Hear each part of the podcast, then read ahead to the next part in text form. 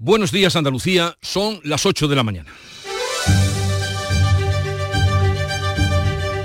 En Canal Sur Radio, La mañana de Andalucía con Jesús Vigorra.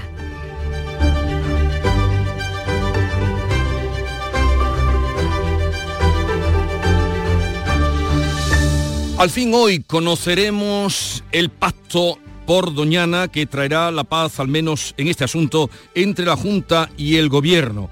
Hoy se firmará en la localidad onubense de Almonte ese acuerdo por Doñana que supera los objetivos iniciales y resuelve el conflicto de los regantes de la Corona Norte llega tras semanas de negociaciones y la paralización de la proposición para la reordenación de los regadíos en el Parlamento andaluz. Y hoy se cumple el cuarto y último día de tregua en Oriente Próximo. Las partes están trabajando para la prolongación de hasta 10 días más. El Partido Popular critica que la política exterior de Pedro Sánchez haya provocado un incidente diplomático con Israel. El presidente exige a Feijó que esté con los derechos humanos en Gaza.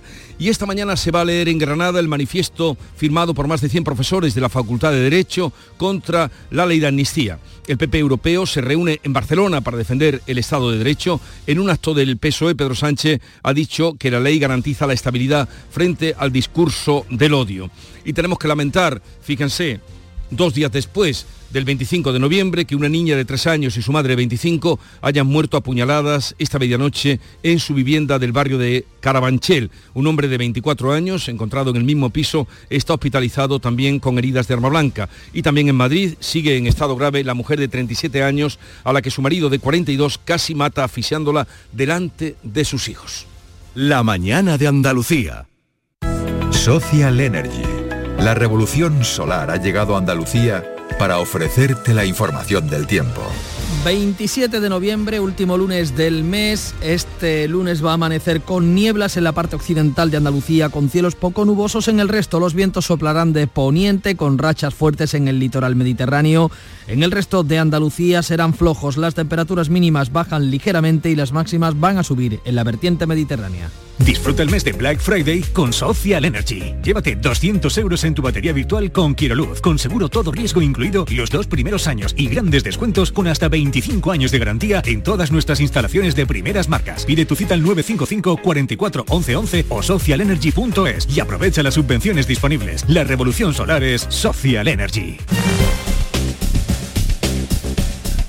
Vamos a conocer cuál es la situación del tráfico, pensando sobre todo en todas las personas que están en tránsito o que lo van a iniciar. Lucía Andújar, desde la DGT, buenos días. Muy buenos días. Hasta ahora estamos pendientes de complicaciones en las entradas a Sevilla por la A4 a la altura de Carmona y también en la A49 a su paso por Tomares. Van a encontrar tráfico muy, muy intenso en el acceso de la A497 en Huelva a su paso por Caño de Corrales. También complicaciones en Málaga si circulan por la MA20 en Málaga capital en sentido Fuengirola y les pedimos mucha precaución en Granada en la GR30 en Armiña hacia Motril. Por último pedirles atención al volante si circulan en, Almería por la 7 en Agua Dulce en dirección a Almería Capital.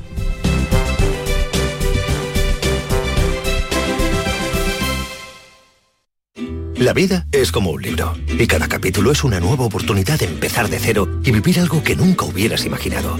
Sea cual sea tu próximo capítulo, lo importante es que lo hagas realidad. Porque dentro de una vida hay muchas vidas y en Cofidis llevamos 30 años ayudándote a vivirlas todas. Entra en cofidis.es y cuenta con nosotros.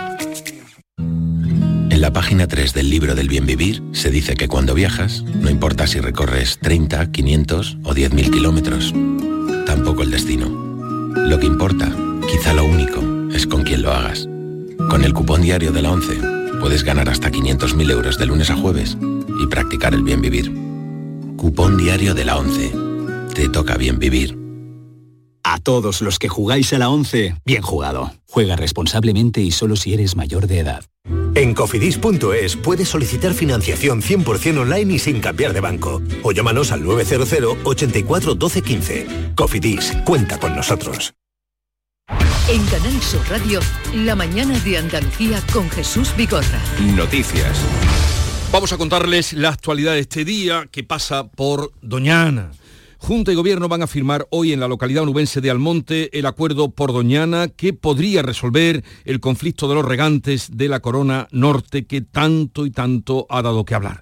La ministra de Transición Ecológica, Teresa Rivera, por parte del Gobierno Central, y el presidente andaluz, Juanma Moreno, van a realizar una visita conjunta al parque antes de llegar luego a la firma del acuerdo. Más detalles, informa Manuel Pérez Alcázar. Juanma Moreno y Teresa Rivera van a visitar el parque antes de explicar al Consejo de Participación, los alcaldes, agricultores y ecologistas los detalles de un acuerdo ambicioso que pasa por la renaturalización del Parque Nacional y la puesta en marcha de un potente paquete de medidas económicas para el desarrollo de la zona a través de actividades empresariales sostenibles. El consejero de la presidencia, Antonio Sanz, avanzaba este viernes en estos micrófonos que el plan supera los objetivos iniciales. Hemos ampliado mucho más el abanico de lo que queríamos trabajar, que es un proyecto de impulso económico y social a la provincia de Huelva y especialmente al entorno doñana. Por tanto, lo que estamos trabajando es mucho más ambicioso de lo que hoy eh, o inicialmente se planteó.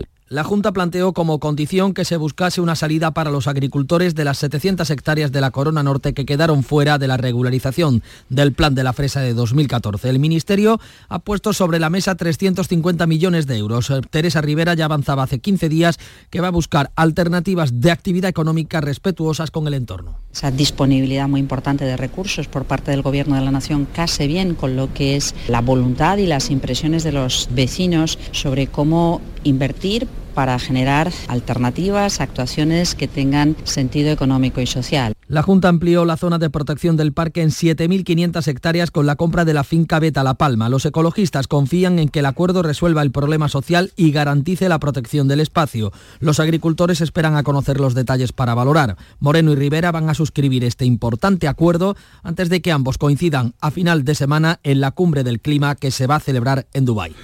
Pues parece que sobre las dos y media o pasado el mediodía tenga lugar eh, la firma de ese acuerdo, porque antes van a hacer un paseo eh, privado por el parque de Doñana. Hoy se cumple el cuarto y último día de la tregua en Oriente Próximo. Las partes trabajan para prolongarlo hasta 10 días más. También la comunidad internacional está presionando para ello. Ya se han liberado 58 rehenes israelíes y 117 presos palestinos. Jamás se muestra dispuesto a continuar liberando rehenes a cambio de prolongar el alto el fuego y el primer ministro de Israel también está de acuerdo. Netanyahu ha visitado, por cierto, la franja de Gaza por primera vez desde que estalló la guerra. Ha arengado a sus tropas, pero ha advertido. אנחנו ממשיכים עד הסוף. Continuaremos hasta el final, hasta la victoria. Nada nos detendrá. Sabemos que tenemos el poder, la fuerza, la voluntad y la determinación para lograr todos los objetivos en esta guerra. El presidente de Estados Unidos ha insistido este domingo en extender la tregua y en la solución de, las, de los dos estados para poner fin a este conflicto. Jamás ha liberado este domingo a 17 rehenes e Israel a 39 prisioneros. En España continúa el conflicto diplomático. El líder del PP critica la política exterior de Pedro Sánchez, que no cuenta, dice, con la oposición y recibe el aplauso de un grupo terrorista como jamás. Lamentablemente hoy España es un país menos fiable internacionalmente y hoy tenemos una política exterior eh, absolutamente excéntrica, donde no distinguimos entre el respeto al pueblo palestino y la condena del grupo terrorista Hamas. El presidente del gobierno exige al PP que esté con los derechos humanos en Gaza. Yo no le voy a pedir a esta oposición, que siempre está en el no, no le voy a pedir que esté con el gobierno, pero sí le voy a exigir que esté con los derechos humanos, que es lo que estamos defendiendo desde el gobierno de España. Israel se va a ausentar hoy del foro que la Unión por el Mediterráneo celebra en Barcelona, centrado en este conflicto. Asisten los 43 países que integran este organismo internacional, incluida Palestina. Y esta semana mm, viene cargada la agenda política. Entre otras cosas, el miércoles el rey va a presidir la sesión solemne de apertura de la legislatura en las Cortes. Será el primer discurso del rey Felipe VI tras la presentación de la ley de amnistía. Bea Rodríguez. La apertura de la legislatura, cuatro meses después de las elecciones, no contará con la presencia de los independentistas. Pedro Sánchez ha defendido este domingo la amnistía en un acto del PSOE con miles de militantes. Ferraz deja en el aire por problemas de agenda la reunión con Junts y el verificador internacional prevista para este mes en el pacto de investidura. El ministro de Presidencia y Justicia, Félix Bolaños, se reunirá este jueves en Bruselas con el comisario europeo de Justicia, Reinders, y con la vicepresidenta de la Comisión para explicarles la ley. Tras el bronco debate de la semana pasada en el Europarlamento, Reinders dijo que la Comisión estudiará atentamente la norma hasta que quede definitivamente aprobada. El PP europeo se reúne hoy en Barcelona para celebrar una conferencia en la que defenderá el Estado de Derecho.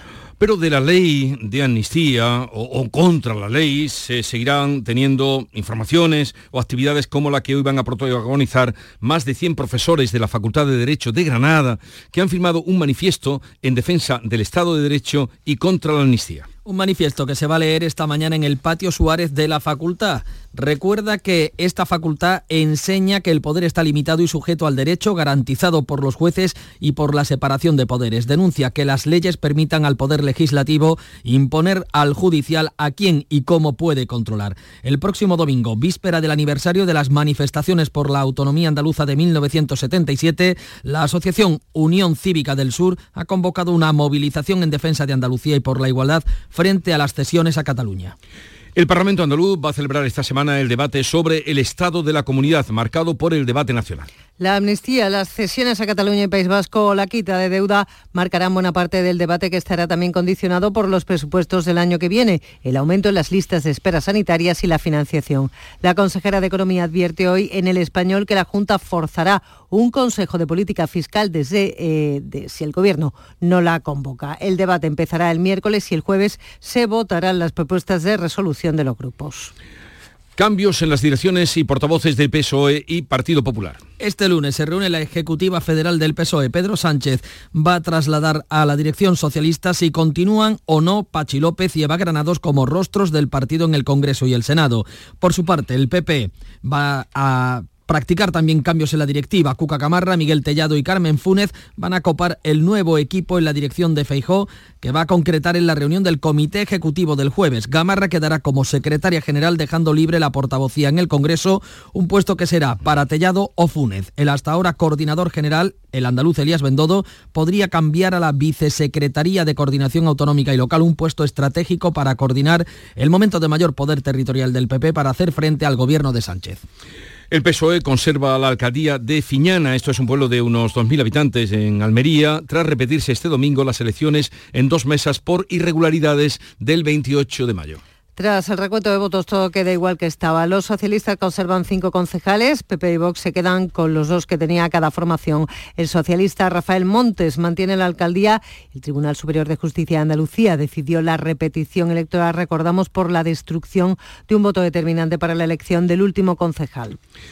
Muere una mujer y su hija de tres años apuñaladas en una vivienda de Carabanchel en Madrid. Ya ven, al día siguiente de clamar en todas las calles y todas las plazas contra, eh, la, mm, contra la violencia hacia las mujeres. Un hombre presente en el inmueble está hospitalizado también con heridas de arma blanca. El cuerpo de la mujer de 25 años fue localizado en el garaje, mientras que el de la niña y el varón herido estaban en el domicilio. La niña presentaba heridas importantes en el cuello y su madre en el tórax y en diversas eh, partes del cuerpo. El varón de 24 años está hospitalizado con pronóstico grave. El caso se produce después de que un hombre intentase asfixiar a su mujer este sábado en Vallecas, delante de sus hijos. La está grave. El agresor está a la espera de pasar a disposición del juez.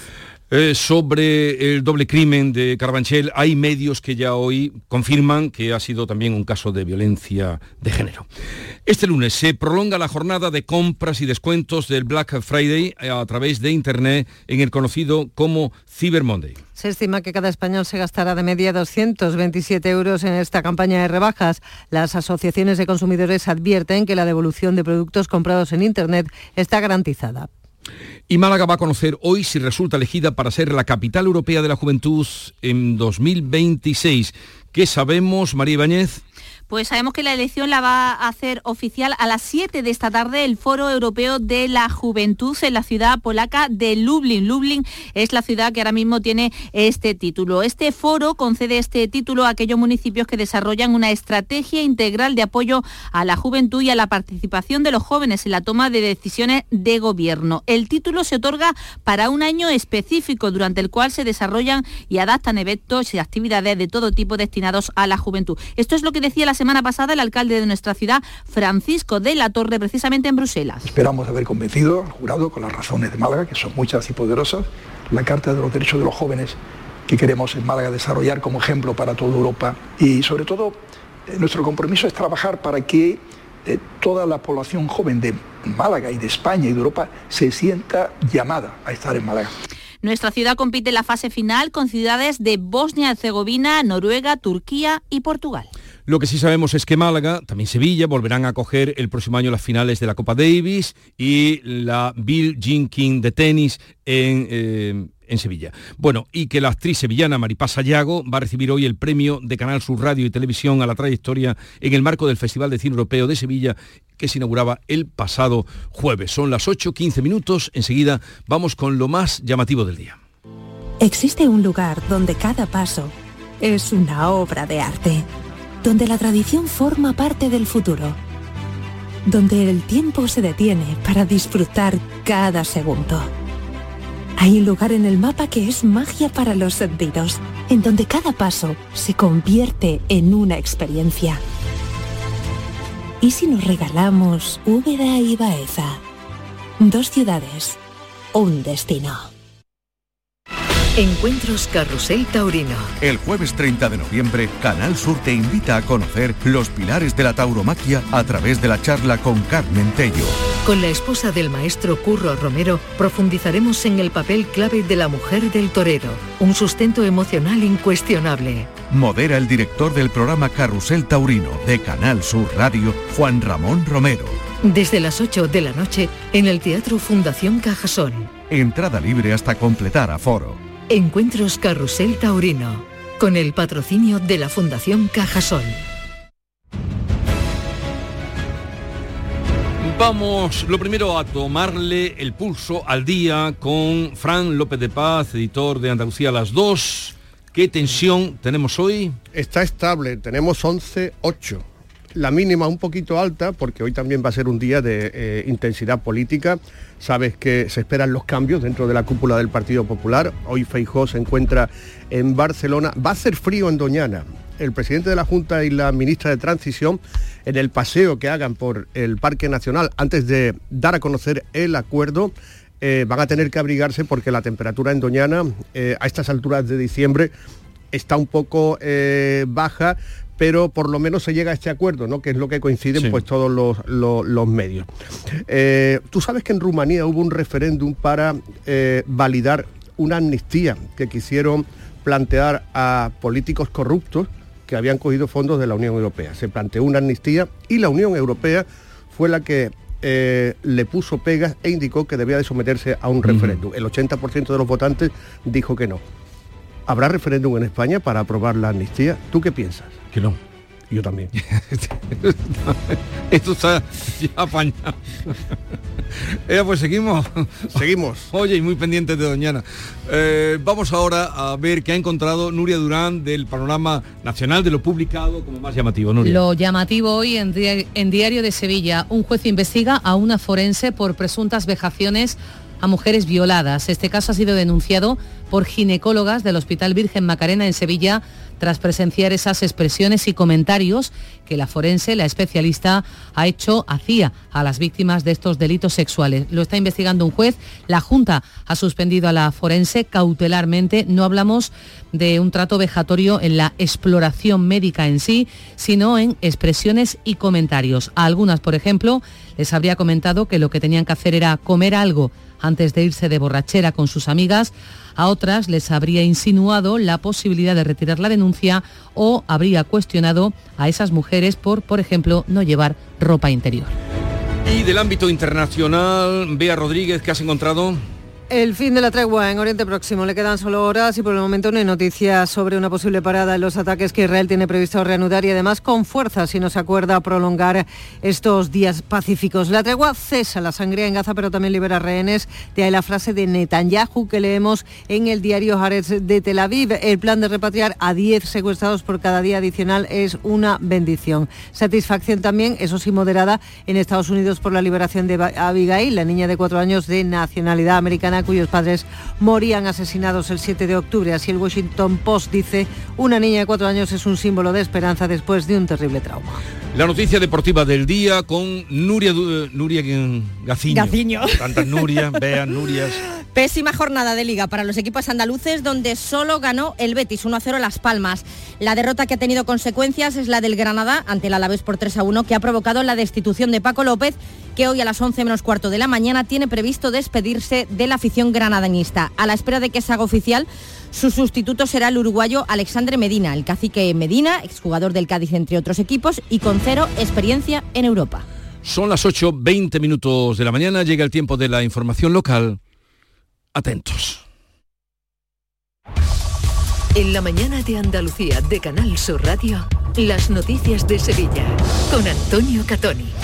Buenos días, la Guardia Civil ha detenido hace unas horas a un conductor que ha recorrido 40 kilómetros en dirección contraria por la A92 en sentido Málaga a la altura de Estepa. El 112 recibía más de 30 avisos. Esta es la secuencia de cómo lo han contado aquí en Canal Sur Radio los oyentes del Club de los Primeros. Atento, atento, una llamada de emergencia. Hay un kamikaze en la dirección para Sevilla. A la altura de la Puebla de Casalla está la retención no sé si irá por ahí el hombre ese que...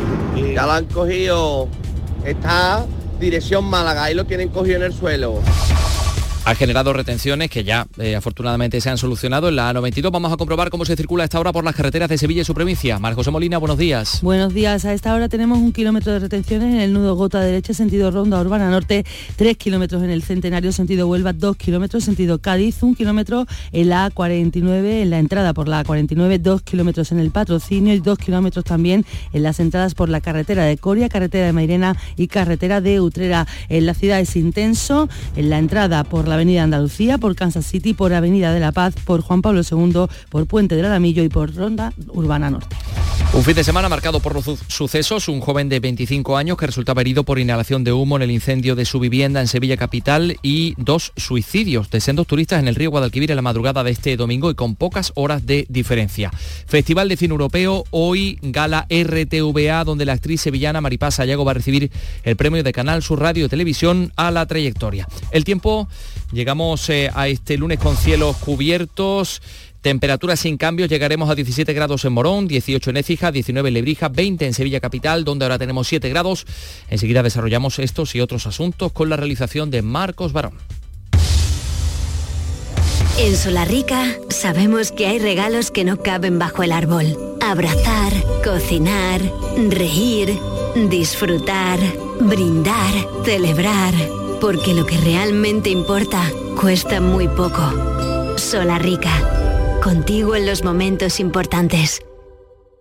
Del 2 al 10 de diciembre se celebra en Conil la décima ruta gastronómica dedicada a la vaca retinta. Ven a degustar los exquisitos platos de esta carne de raza milenaria de la mano de grandes chefs. Descubre quién gana el concurso y disfruta de Conil, de su gastronomía, de su clima y su buen ambiente. Toda la información en la web del Patronato Municipal de Turismo, turismoconil.es. En Canal Sur Radio, las noticias de Sevilla. Un joven de 25 años resultaba herido por inhalación de humo como consecuencia del incendio registrado la mañana del domingo en su vivienda, primer piso de un bloque eh, de la barriada de San Carlos. Ahí escuchamos a los bomberos actuando. ¿Qué más datos tenemos? Pilar González, buenos días. Buenos días, pues el fuego ha calcinado el inmueble y las llamas podían verse cómo salían por la ventana del salón. El hombre ha sido rescatado por la ventana, los bomberos han podido sacarlo tras arrancar la reja de protección y así grababan los vecinos el momento. Los vecinos no tuvieron que ser desalojados, aunque los bomberos les recomendaron permanecer en sus casas por el humo. Pero también en materia de sucesos, noche de sábado trágica, en los alrededores del río Guadalquivir, dos turistas fallecían de madrugada, según las primeras hipótesis, de forma voluntaria y se trata además de casos sin relación entre sí. El primer cadáver de un ciudadano irlandés de unos 60 años fue rescatado en el río Guadalquivir. Varios testigos habían alertado a los servicios de emergencia de que un hombre se había arrojado desde el puente de Triana al río. A pesar de los intentos por reanimarle, no pudieron hacer nada por salvarle la vida. Poco después, el 112 recibía otra llamada desde la misma zona. En este caso advertía de que un hombre de unos 50 años, natural de Alicante y que se encontraba en la ciudad junto a un grupo de amigos, se había lanzado al vacío desde el túnel próximo a este puente y que da al paseo Marqués de Contadero. Murió de manera inmediata. Todo esto ocurre días después de la muerte voluntaria de otro hombre de unos 30 años que se tiró también al río. 8 24. En Canal Sur Radio, las noticias de Sevilla. Esta semana la oposición en el Ayuntamiento de Sevilla recibe el borrador de los presupuestos para 2024. El em, gobierno local espera recibir a partir de ahora propuestas por parte de los grupos municipales que habían reclamado el texto completo para poder hacerlas. El delegado de Hacienda, eh, Juan Bueno, eh, cree que hay buena disposición para llegar a un gran acuerdo que permita aprobar inicialmente las cuentas en enero. En líneas generales hemos visto una actitud colaboradora por parte de los tres grupos políticos con la disposición de trabajar por Sevilla y de hacer un gran pacto de Sevilla, que es de lo que se trata tal como pensamos nosotros. Bueno, que es eh, portavoz del Grupo Municipal del Partido Popular, va a estar hoy aquí en Canal Sur Radio, en Canal Sur Mediodía Sevilla, con él se va a cerrar la ronda de portavoces de los distintos grupos municipales. ¡Ho, ho, ho! ¡Feliz Blackidad! En el Black Friday de Sevilla Fashion Outlet ya se siente la Navidad. Aprovecha para hacer tus compras a precios muy black. Ven, adelántate y consigue tus regalos en el Black Friday de Sevilla Fashion Outlet hasta el 27 de noviembre. ¡Ho, ho, ho! En Canal Sur Radio, las noticias de Sevilla. Vamos a hablar desde el Festival de Cine Europeo. La actriz sevillana Maripaz Sayago va a recibir hoy el premio de Canal Sur Radio y Televisión a la trayectoria en el marco de este festival inaugurado el pasado viernes. Más datos, Victoria Román. El recientemente recuperado Cine Cervantes, que celebra este año su 150 aniversario, va a acoger la entrega de este premio a la intérprete andaluza, a la que Canal Sur Radio y Televisión reconoce su valía como una de las intérpretes de reparto más consolidadas del cine andaluz, con trabajos con los que ha logrado el respeto de la crítica y el cariño del público. Actriz de teatro, televisión y guionista, Sayago ha trabajado habitualmente con Paco León en películas como Carmina o Revienta, Carmina y Amén o Kiki, El amor se hace, así como en las cintas de los compadres El mundo es nuestro y El mundo es suyo, o en mató a Bambi de Santiago de además de dar vida a uno de los personajes de la serie allí abajo. Y un fin de semana de multitudinarias procesiones. Este domingo el barrio de Triana coge la procesión de la Virgen del Patrocinio, siete horas, eh, multitudinaria por el 50 aniversario de la hechura de la imagen. este era el momento en que llegaba la capilla de los marineros. Cientos de personas también participaban el fin de semana, el sábado, en la procesión de la Virgen de Valme con motivo del 775 aniversario de la conquista de Sevilla en los alrededores de la catedral. El alcalde de dos hermanas, Francisco Rodríguez, estaba muy satisfecho. Una procesión en un día extraordinario, histórico y muy emotivo para mí como alcalde y para toda la ciudad de Dos Hermanas. Prácticamente media ciudad acompañado a nuestra protectora, la Virgen de Valme. 8 y 27 minutos. El Ayuntamiento de Sevilla ha comenzado la temporada de plantaciones. Pilar González, ¿cuántos se van a plantar? Pues hasta mediados de febrero y siguiendo los criterios de los profesionales de parques y jardines se van a plantar 1.600 árboles de especies resilientes a los cambios climatológicos. Además, en Palmas Altas, en la nueva zona residencial, se van a plantar 2.600. Según el alcalde José Luis Sanz, el objetivo es aumentar el patrimonio verde de la ciudad y amortiguar los efectos del calor. No cejaré en el empeño de que Sevilla sea más verde para amortiguar de una manera sostenible los efectos del calor y lo haremos con una adecuada gestión de nuestro arbolado. También les contamos que desde hoy hasta el jueves se celebran jornadas de puertas abiertas en 14 hoteles de Sevilla, algunos de ellos de lujo, se pueden visitar, hay que apuntarse eso sí, en la web de la Asociación de Hoteles de Sevilla y Provincia. Una iniciativa de esta asociación que según su presidente Manuel Cornás permite que los ciudadanos conozcan el funcionamiento de estos establecimientos para que nosotros también, que nos gusta hablar de las cosas buenas que hacemos y nos gusta enseñarle a la gente lo que, lo que tenemos y cómo lo hacemos, ¿no? Porque también es una forma de comprender el, turismo, comprender a la gente del turismo. Con el corazón intentamos acoger a la gente de la mejor forma posible. Y yo creo que esto es una forma de hacerlo y que la ciudadanía de Sevilla pues entienda también cómo es el turismo, cómo funciona y sobre todo que entiendan que los hoteles son suyos. Y la Federación Internacional de Tenis ha anunciado este domingo que Sevilla va a coger en 2024 las finales de la Copa Billie Jean King, que a comienzos de noviembre ya se celebraba en el Estadio de la Cartuja y en la que Canadá conquistaba el título. Lo confirmaba el consejero de Turismo y Deporte Arturo Bernal. La Billie Jean King Cup se celebrará en Sevilla, nuevamente en el año 24, con un año adicional eh, optativo para el año 25. Igualmente la Copa Davis se celebrará en Málaga en el año 24, con un año adicional optativo también en el año 25. Con lo cual, las mejores noticias que podíamos esperar, teniendo en cuenta también que eh, tanto en Sevilla la Billie Jean King Cup como en Málaga la Copa Davis han sido eventos que han sido apreciados notablemente por la organización. Así que nos sirve de pórtico para la información. Iba a decir deportiva, esto también es deporte, Nuria Gaciño. Vamos con el fútbol, ¿no? Con el fútbol, con la victoria del el Betis por la mínima en el Benito Villamarín ante Las Palmas, lo que mantiene a los verdiblancos en la séptima posición de la tabla.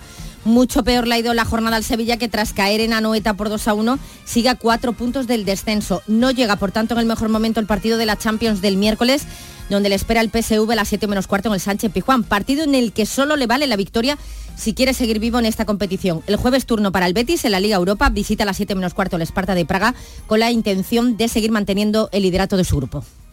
Gracias, Lore Gaciño.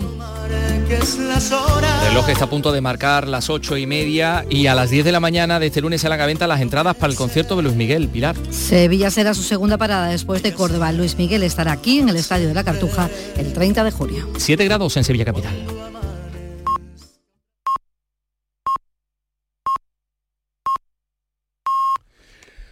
Andalucía son ya las ocho y media de la mañana.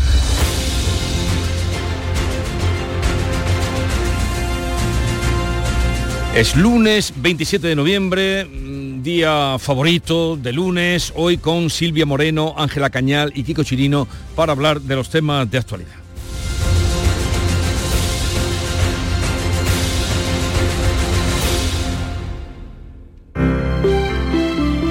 Buenos días. En el sorteo del sueldazo del fin de semana celebrado ayer, el número premiado con 5.000 euros al mes durante 20 años y 300.000 euros al contado ha sido 16.121 16121 serie 47 47 Asimismo, otros cuatro números y series han obtenido cada uno de ellos un sueldazo de 2.000 euros al mes durante 10 años. Puedes consultarlos en juegos11.es. Hoy, como cada día, hay un vendedor muy cerca de ti repartiendo ilusión. Disfruta del día. Y ya sabes, a todos los que jugáis a la 11, bien jugado. Esta es Raquel. Entrenando duro, como siempre. Y estos son sus datos. 15 victorias, 5 por KO y ninguna derrota. ¿Me dejo algo? Ah, sí. Le gustan las chicas. Pero eso, ¿a quién le importa? En el deporte, que lo que importa, importe. Consejo Superior de Deportes, campaña financiada por la Unión Europea Next Generation, Plan de Recuperación, Gobierno de España. Existe un lugar donde cada paso es una obra de arte, donde la tradición forma parte del futuro donde el tiempo se detiene para disfrutar cada segundo. Hay un lugar en el mapa que es magia para los sentidos, en donde cada paso se convierte en una experiencia. ¿Y si nos regalamos Úbeda y Baeza? Dos ciudades, un destino. En el programa del Yuyu analizamos la actualidad y nos reímos de todo de todo, todo. Se avecina tragedia gorda en el carnaval de Cádiz. La Unión Europea prohibirá la purpurina por su alta contaminación por microplásticos. Con lo resultona que era la purpurina. Ese careto que ya no se veía en los tarros de veneno se veía disimulado con tal brillo que tú no sabías si estabas viendo a un comparsista mellao o a una bola de espejo de esas de las discotecas. El programa del Yuyo. De lunes a viernes a las 3 de la tarde. Contigo somos más Canal Sur Radio. Contigo somos más Andalucía.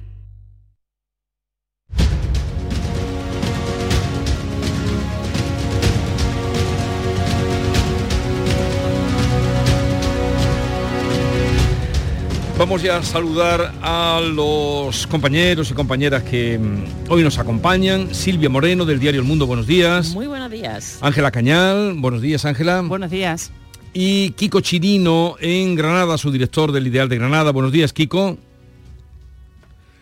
Kiko está porque ya lo he visto que está y está ahí. Buenos días, Kiko. Hola, hola, buenos días. ¿Qué tal estás? Muy bien, muy bien. Empezando la semana. Semana que viene con agenda mm, variada, política, pero lo primero es lo primero, y es Doñana. Doñana, eh, que hoy vamos a ver, hoy se va a descubrir, porque no ha trascendido nada de, ese acuerdo. Estuvo aquí, el, tú estabas también, Ángela, el, viernes. El viernes insistí con Sam, pero si esto se estaba alargando demasiado. Él dijo que estaba optimista. Por dos veces estoy optimista. Y claro, el optimismo era este.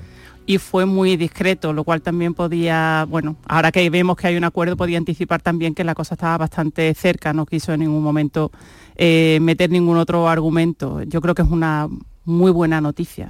Eh, porque se sale de un atolladero, llevaban ya dos años las dos administraciones en disputa por, por esta cuestión, por esa eh, proposición de ley que planteó el PP para legalizar en torno a 700 hectáreas de regadíos que ahora mismo se están regando con, con agua que se saca ilegalmente de, los pozos y, tiene un valor además especial por el momento en el que se produce de máxima tensión entre el Partido Popular y el, y el PSOE en el nivel nacional, con un desencuentro total entre Feijóo y Pedro Sánchez, unos puentes completamente volados y creo que esto es una, una buena señal. Yo creo, temo, que pueda ser la excepción que confirme la regla, que no estemos ante un cambio de, de tono en las relaciones, pero aún así creo que todo lo que pueda eh, ayudar a resolver la situación de Doñana, a preservar el parque y a mm, encontrar también una solución para una comarca que tiene la agricultura como principal eh, aporte económico, pues está bien. Es verdad que no se ha filtrado nada. Vamos a tener mm. que esperar a que den la rueda de prensa el ministra, la ministra y, el presidente. Sí, porque otras veces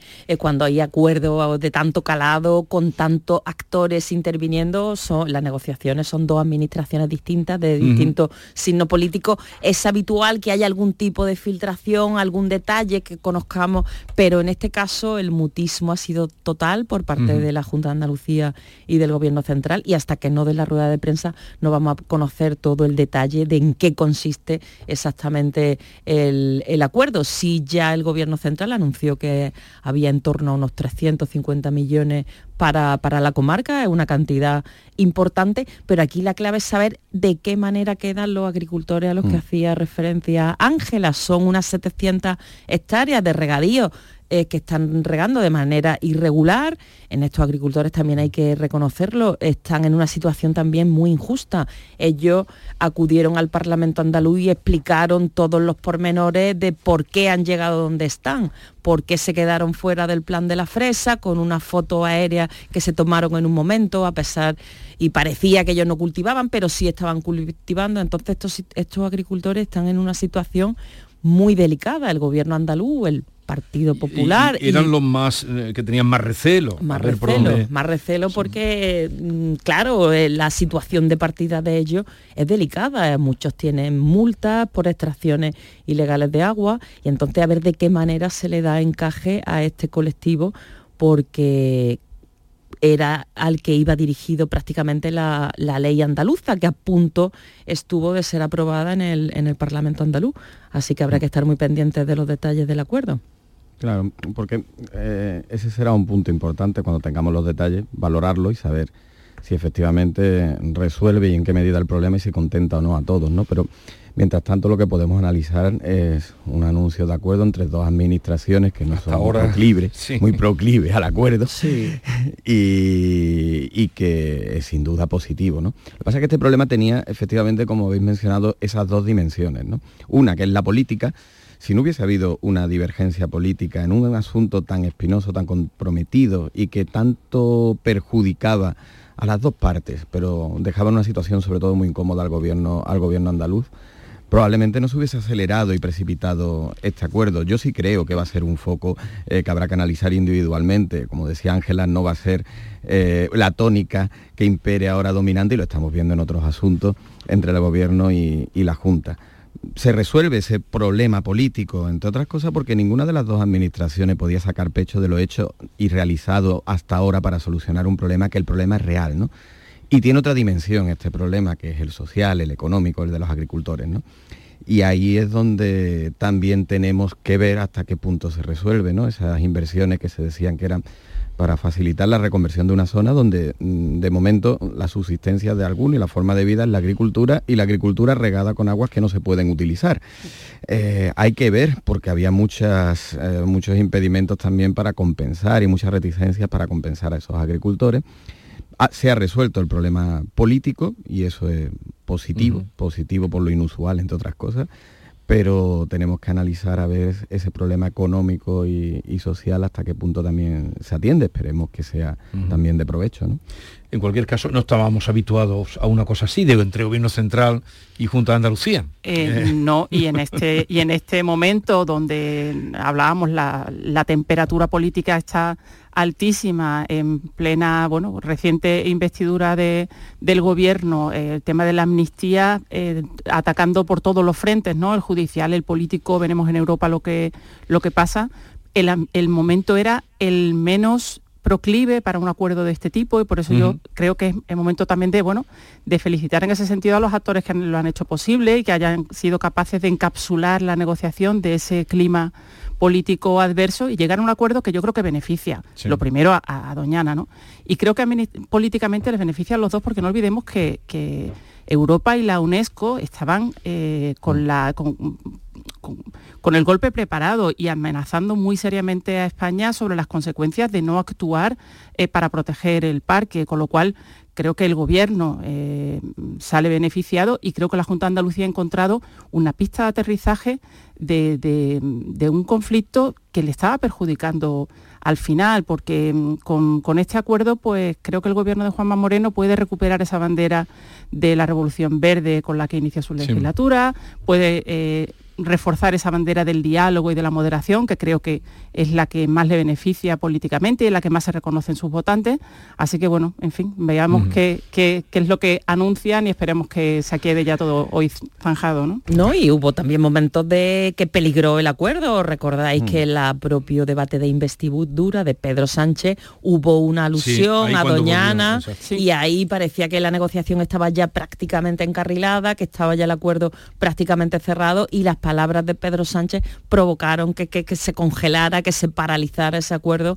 Los agricultores eh, salieron rápidamente eh, pidiendo que, el Parlamento andaluz aprobara la, ley de regadíos del entorno de Doñana, tal y como se había comprometido el gobierno andaluz y hubo momentos de, tensión también derivados de este clima eh, de confrontación y de enfrentamiento permanente entre el gobierno y la oposición a nivel nacional, pero parece que al final ha logrado reconducirse y efectivamente para el gobierno de Pedro Sánchez también este asunto, eh, con todas las crisis autonómicas, con el desafío de eh, las reclamaciones de los partidos independentistas catalanes, que sea capaz de alcanzar un acuerdo con Andalucía, que está gobernada por el PP, en un asunto tan importante como Doñana, esto al gobierno. Después de lo que se habían dicho. Y después de lo que se habían dicho. Recordemos en tu esquinita de una esquinita del país. En, fin, se, escucharon palabras muy gruesas tampoco tenemos por qué eh, convertir necesariamente la política en algo pasteloso, donde todo el mundo todo se haga por acuerdo, por consenso y demás. La política tiene que haber puntos para la discrepancia y para las diferencias de planteamiento en asuntos que sí lo asumen. Por ejemplo, en política fiscal tiene que existir esa discrepancia y, lo, y, existe entre gobiernos de un signo y de otro. Lo que pasa es que tiene que haber un terreno también para el sentido común y este era uno de ellos, donde existe un consenso generalizado en la comunidad internacional que hay asuntos que hay que proteger y donde solamente se puede gestionar de una manera. Y aquí, mm, eh, Juanma Moreno, yo creo que siendo de los primeros que llegó, anticipándose a ese discurso, pues no de la comida verde, pero también de la sequía, ¿no? Al tema de la sequía, es de los primeros que, que llegó y planteó e-, ese problema. Mm, aquí perdió la iniciativa. Eh, con esta proposición de ley perdió la, perdió la iniciativa y ya ni siquiera se, eh, se, entraba ni se debatía en la literalidad, en lo que decía o lo que dejaba de decir. Había perdido el discurso, había perdido la iniciativa y tenía que resolverlo y, salir, y salirse. ¿no? y esta es la mejor solución política, insisto, la mejor solución política es esa. Vamos ahora a otro asunto. Mm, salimos al exterior porque eh, es el cuarto día de la tregua que se había dado en la guerra de Oriente Próximo. Netanyahu entró por primera vez en Gaza. La presión internacional eh, se está eh, moviendo para extender la tregua, por lo menos 10 días más. Las liberaciones ya se han producido, han sido una fiesta por parte de, los palestinos, enfadaba esto a Israel. Luego, a todo esto, la crisis diplomática que se ha abierto del de, eh, gobierno de Sánchez con Israel. En fin, ¿por dónde creéis que atrapemos este asunto? Yo me quedaría con las imágenes que hemos visto de, la liberación de RN, esos encuentros tan emotivos ¿no? con su familia eh, lo están pasando, lo, han pasado los secuestrados, su familia y todo el país lo están pasando eh, muy mal. En la parte de Israel y en la parte de, Gaza también estamos viendo diariamente imágenes terribles, ¿no? De, bebés, de niños pequeños, los hospitales colapsados que prácticamente no, no pueden dar abasto. Entonces es fundamental que la tregua que hoy termina eh, se pueda alargar más, es fundamental para para dar atención a los más pequeños, a los que más están sufriendo, y entonces sería deseable que, esto ocurriera.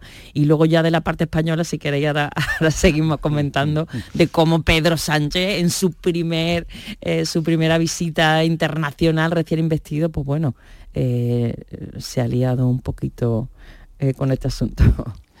Yo espero y confío que, que esta brevísima tregua se pueda alargar por, por dos cuestiones. La primera es porque Estados Unidos está está presionando para que sea así, ¿no? El presidente Biden lo ha dicho muy claramente, que quiere que se alargue para poder extender un poco pues, la atención humanitaria, la entrada de suministros, etcétera. Y luego porque internamente Netanyahu tiene una presión muy muy fuerte de todo el país, que sabe que en el momento en que se acabe la tregua se extingue la posibilidad de poder liberar más, más rehenes y todo el país lo que está pendiente es de esas todavía muchas personas que quedan, que quedan por liberar. Estos días hemos visto a esos reencuentros familiares, esa cara absolutamente en shock que yo he visto de las personas cuando estaban siendo liberadas, sobre todo mujeres mayores que me han, la verdad que me han estremecido, porque esas personas, esas mujeres, esos niños, eh, han visto en muchos casos eh, ver asesinados a, sus familiares en los kibbutz antes de ser eh, raptados. ¿no? Hay niños que, que regresan a, su país solos, sin sus padres y, y, muchas veces sin sus hermanos. La verdad que son imágenes que, que conmueven mucho y por supuesto también la de los adolescentes que están también saliendo de las prisiones de, Israel, muchos de ellos sin ni siquiera haber sido acusados de ningún cargo, ¿no? sino eh, retenidos en, las prisiones y ahora mismo recibidos como, como héroes. En fin, eh, las imágenes son también para, para comentar. Yo sí espero que se pueda extender eh, algo más, pero sabemos que una vez termine, desde luego lo que volvemos es a la guerra total, porque el gobierno de Netanyahu tiene la disposición absoluta de, llevar hasta, el, hasta, el último, hasta las últimas consecuencias de esta ofensiva.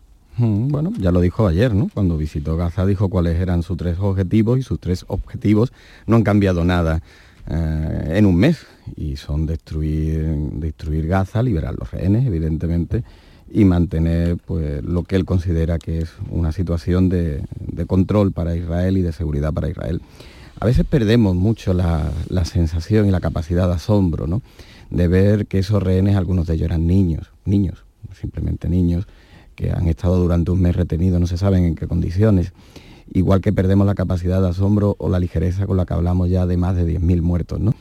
Eh, hay que mm, mantener el alto el fuego, pero sobre todo lo que hay que buscar es una tregua permanente. Y ahí, ahí, eh, si quiere, lo ponemos en suerte y, avanzamos también hacia la crisis diplomática, la solución, la solución permanente pasa por una alternativa para Palestina, probablemente, que es la que también el propio Biden ha dicho, y en otro tono y en otro momento y en otras formas distintas a las de Pedro Sánchez, la solución de los dos estados, ¿no? Porque cuando uno ve los rehenes liberados y llegan y son celebrados y festejados en las calles junto a Hamas, pues se da cuenta si en la situación en la que eh, viven en Gaza y en la situación en la que la comunidad internacional ha dejado también a Gaza y la pobredumbre eh, extrema en la que se vive, si para un joven que nace allí no queda otra alternativa posible, o la mejor de las alternativas posibles, eh, pegarse a la milicia y, convertirse en un terrorista. ¿no? Entonces hay que buscar, y la comunidad internacional tiene que buscar de manera serena una, una solución para el problema en Oriente Medio, claro.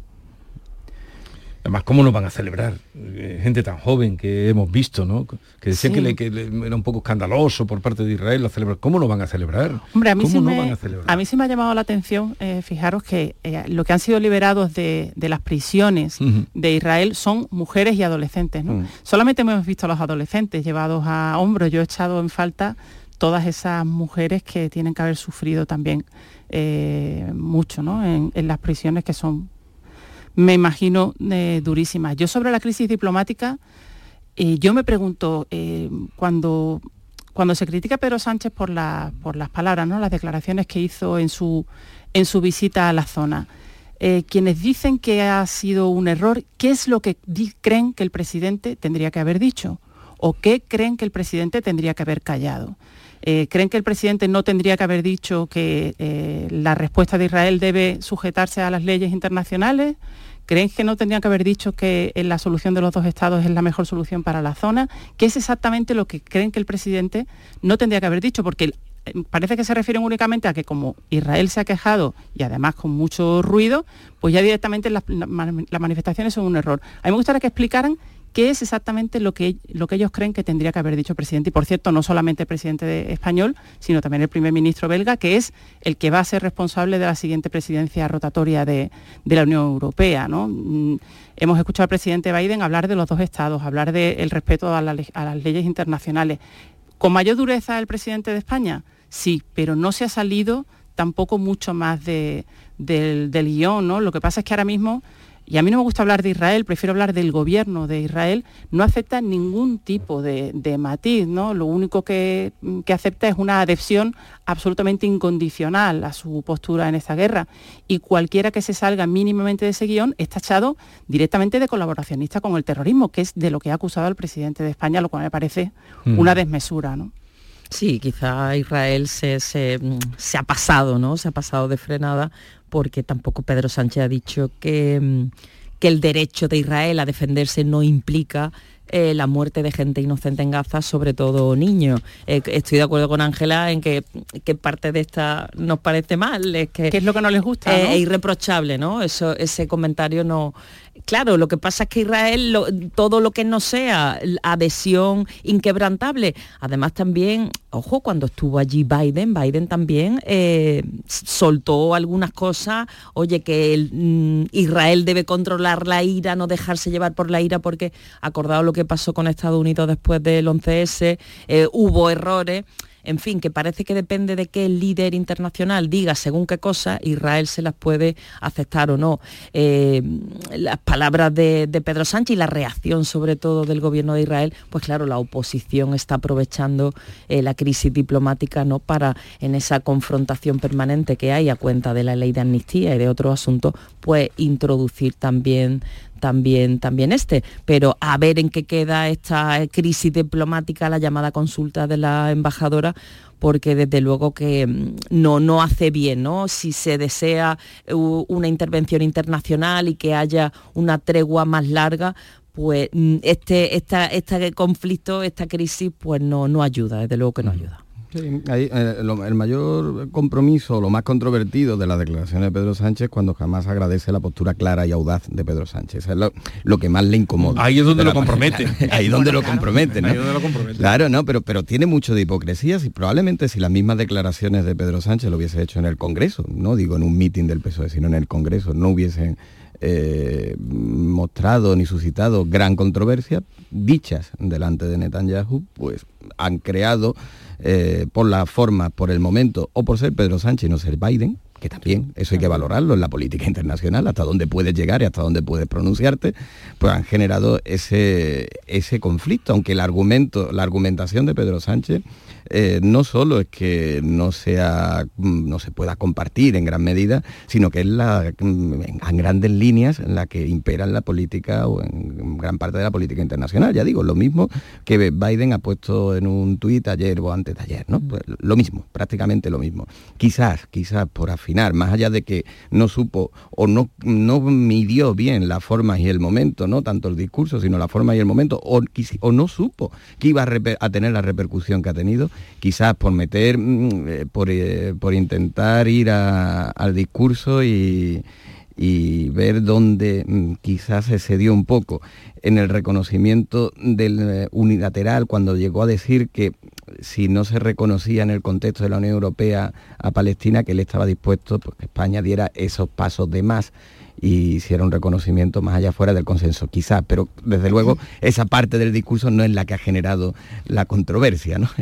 Precisamente el problema ha sido haber afeado a Netanyahu lo que creo que, todos comparten, que es esa matanza eh, pues no ponderada, no voy a decir indiscriminada, pero no ponderada de, de civiles, ¿no? Sí, hay, bueno, hay analistas y yo creo que tiene sentido que dicen que parte de esa reacción tan exagerada de Israel ante las declaraciones de Pedro Sánchez, que no es Estados Unidos quien lo está diciendo, me refiero que es un actor, digamos, modesto en, la, esfera internacional, lo que pretende es disuadir a otros países de la Unión Europea que viendo el paso que ha dado el presidente de, España, pues puedan sumarse a declaraciones similares o incluso a decir, bueno, pues nosotros también estamos por la por el reconocimiento del Estado palestino, ¿no? Eh, ahí Israel marca una línea diciendo cuidadito, cuidado de no pasaros, no pasaros de esta raya. Bueno, ayer mm, recibió un baño de multitudes, un acto festivo convocó el PSOE, en fin, para celebrar ya el nuevo gobierno, mm, apareció Zapatero, Zapatero está en todos sitios, y además va a sacar un libro, presenta un nuevo libro dentro de nada.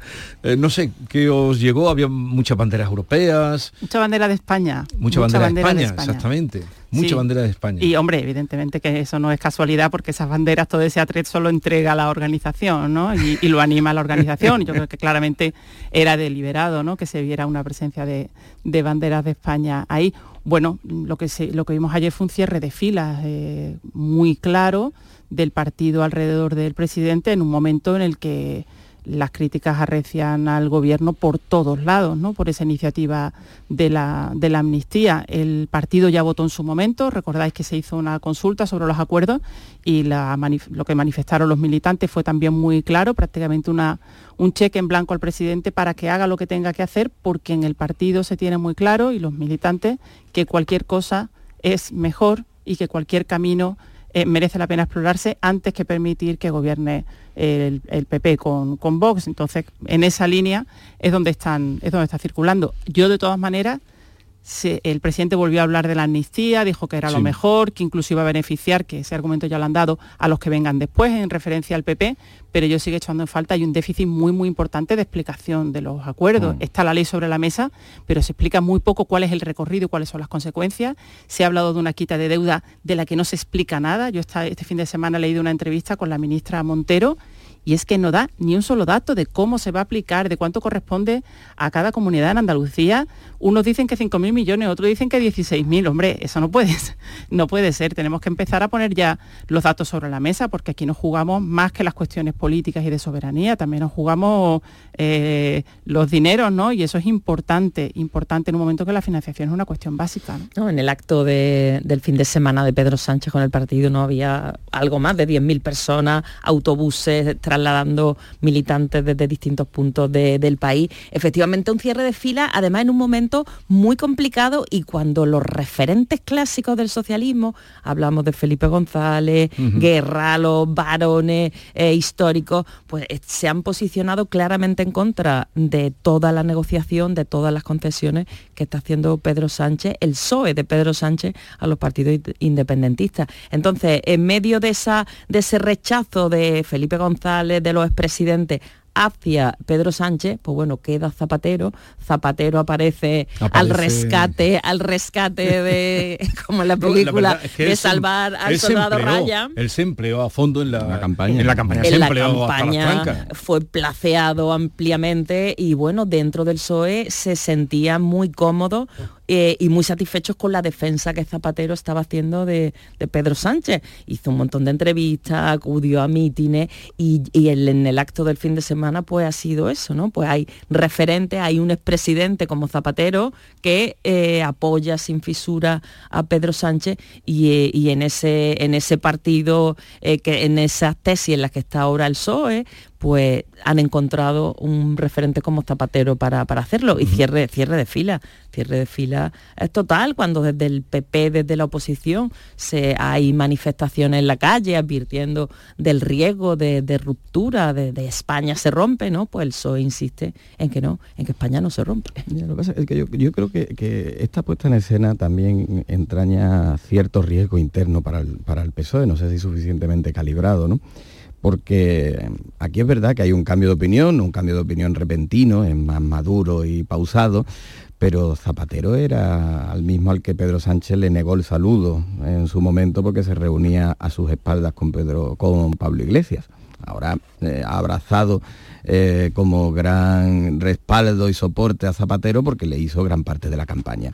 Pero esto está provocando que el Partido Socialista también se divida o se fracture en dos, dos mitades que no son idénticas, ¿no? No son idénticas creo que la parte mayoritaria de la militancia socialista ha bendecido este acuerdo eh, no por la cuestión de la amnistía, en la que efectivamente no se entra en detalle, sino por evitar el gobierno de PP y Vox. Pero aquí hay dos PSOE, uno alrededor de un expresidente, Pedro eh, Zapatero, y otro alrededor de otro expresidente, que es Felipe González y todo lo que él representa.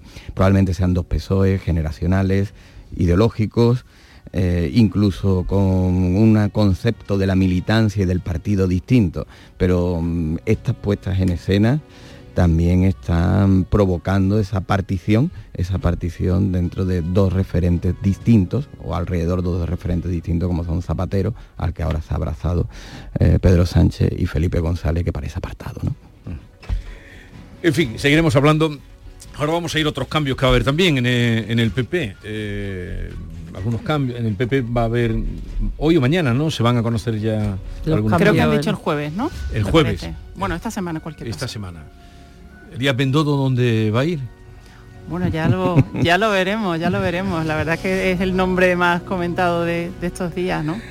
Eh, ahora hablamos con Silvia, Ángela y Kiko porque estamos llegando ya a las 9 de la mañana.